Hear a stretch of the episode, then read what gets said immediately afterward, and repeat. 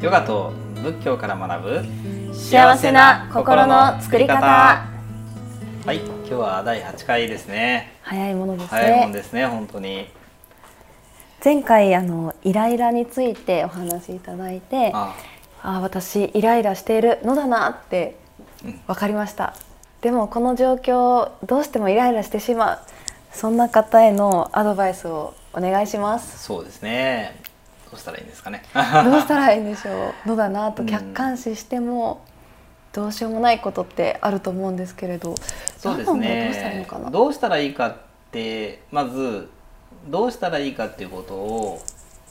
自分で考えるじゃなく てどうしたらいいかをそのまず手放すっていうかねうーんどうしようもないんですよねって言あっーちゃうともうこれで今日の会話終わっちゃうかもしれませんけ どいや開き直るではなくそうそう開き直るんですよそういだっうことてかそうそうだって人間あはー感情の生き物なのうで、んうんうんうんそのどんなにこうね考えてもうんイライラしなくなることはないし、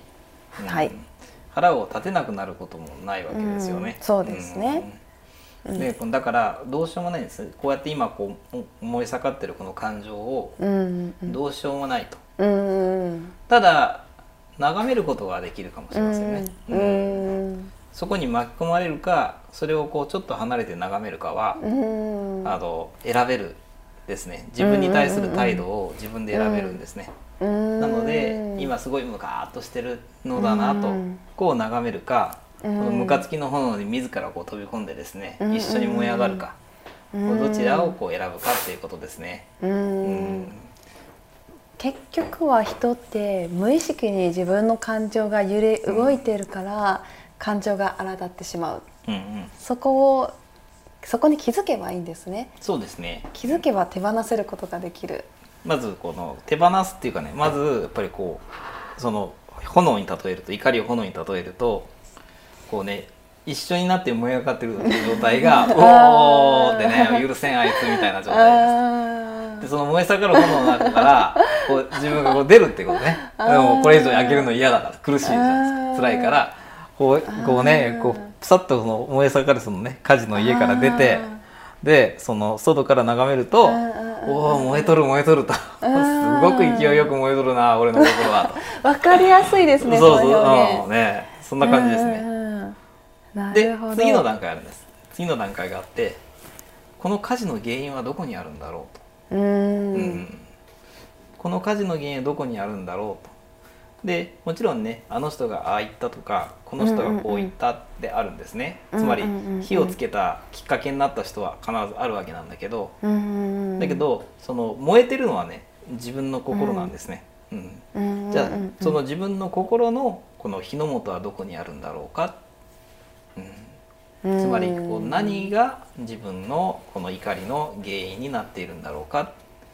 ここをですねうんこうあの仏教は教えてますね。うんうんまあこれはあのそうですねこの前回もお話ししましたようにうん怒りの原因っていうのはその思い通りにならないから腹が立つとつまりうんうんうんうんこう傷つけられた思いがあったってことですねうん認められなかった思いがあったってことですねうん受け取ってもらえなかった自分の思いがあったうん叶わなかった自分の思いがあったっていうことですねうんそこがねこの怒りにこうなってるんですねうーん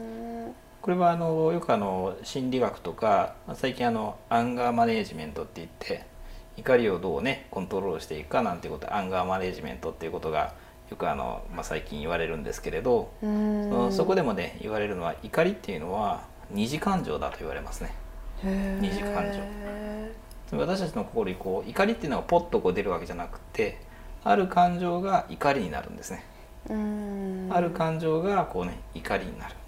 うんでその怒りは二次感情じゃあ一次感情は何なのかっていうとこの悲しかったとか寂しかったとかうん疲れたとか、うんうんうんでこの焦ったとかうん苦しいとかこういうね一次感情が今度こう怒りになるって言われますうね、んうん、だから今自分はこうねイラついてるのは、ね、こうなぜなんだろうかとあ、ね、この自分のね行為を受け取ってもらえなかった寂しさからね寂しさからうんああ受け取ってもらえなかったあの人のために一生懸命ねご飯作ったのにとうん全然ねありがとうも言わなかったムカつくとかねううーんあるいはこうねこう疲れてるってのもありますねうんイライラす るあありま疲れすてるんねだ、うんうんじゃあ、うんうんうん休むしかないですね、うんうーんじゃあ休もう、うん、うんとかうんあるいはその不安な時って人に当たりやすいじゃないですか、はいどうしていいか分からない時に「ねえねえねえこれやって」って「うるさいわね」とかね「今今それどこじゃないんだ」となるなりますよね。あこの怒りやイライラっていうのは今自分が不安だからなんだと焦ってるからなんだとじゃあ自分は何に不安を感じてるんだろうか何に焦っているんだろうか火の元はどこにあるのかどっからこの怒りの、ね、炎が燃え上がってるのかとガス漏れしてるとこあるわけですよそのガス漏れはどこなのか疲れてるのかそれともね、まあ、今不安だからなのか焦ってるのかとかあるいはねこのその人にこうしたらこうしてくれるだろうっていう期待が裏切られたのかと寂しいのうんか悲しいのかと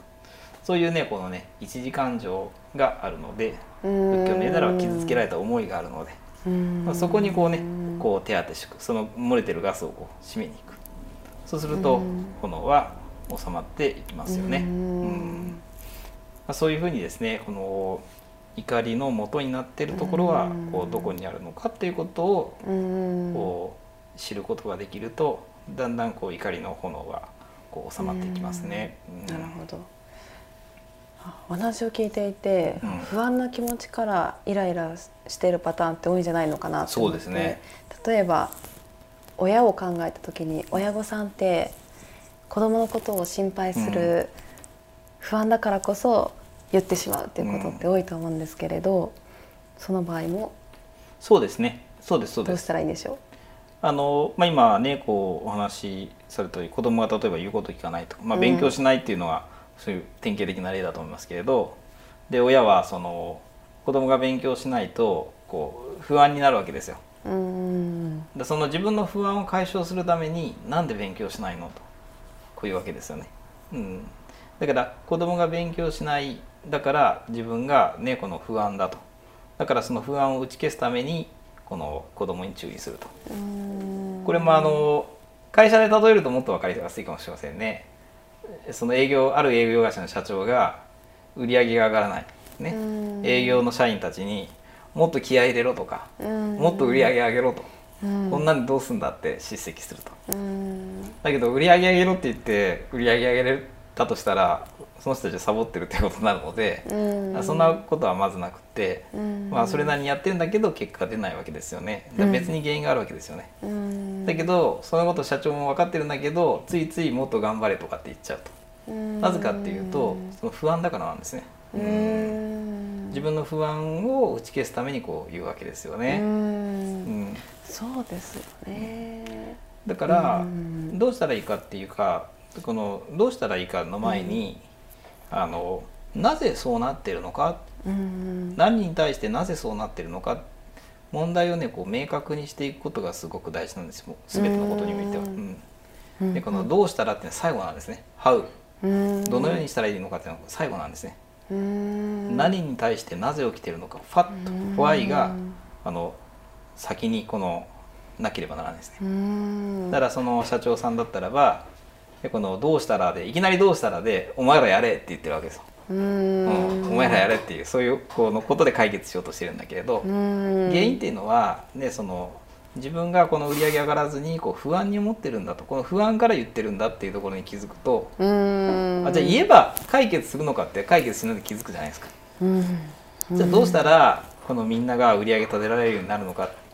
そこにはこうななぜ、ね、売り上げが伸び悩んでるんだろうかっていうことをいうことですねそこをちゃんと考えうてんそのは分析して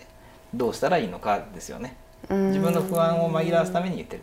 さっきのうん親御さんの話でもそうで勉強しないから不安だとだから勉強しろと言ってるそれで勉強する子供いないです逆に勉強嫌いになるわけですねうんうんじゃあ自分は子供に勉強をしてほしいと思って言ってるのかそれとも不安だから言ってるのかと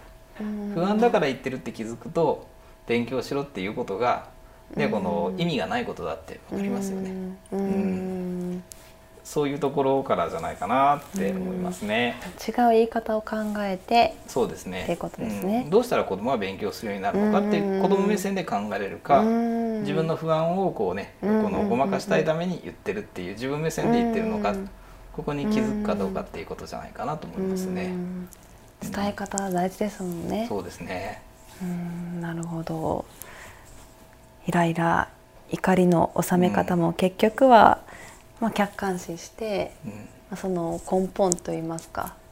何から来ているっていうのかを考えたらいいんですね。そうですねそこをやっぱりこう見つめていくことが、ねうんうんうん自分自身をこう見つめることだし、まあ、怒りの、まあ、対対処というかね炎を小さくできるということですね。はい、あー勉強になりましでた。難しいですけどはいじゃあ次回はベスト3そうですをね教えて、ちなみにベスト3は何なんでしょうか。そうですねあの、まあ、多くの人がこう悩んでいるね、えーベスト3ですけど1つ目は人からどう思われるか、うん2つ目はそのいや怒りやイライラのお話ですねで3つ目はですねこれはまあ私のもう主その主観的なあれですけれど、うんうんうんうんやっぱり孤立感や孤独感だと思います。うん確かにうんまあ、この3つ収まるんじゃないかなと思いますね。うん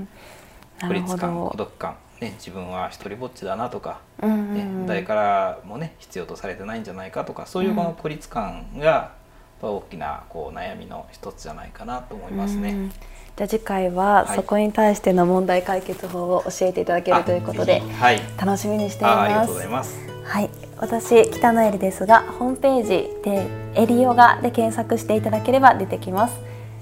岡本さんは、はい、はいえーブッダの教えに学ぼう Facebook ページを、えー運営しています。ぜひご覧ください。ありがとうございましありがとうございました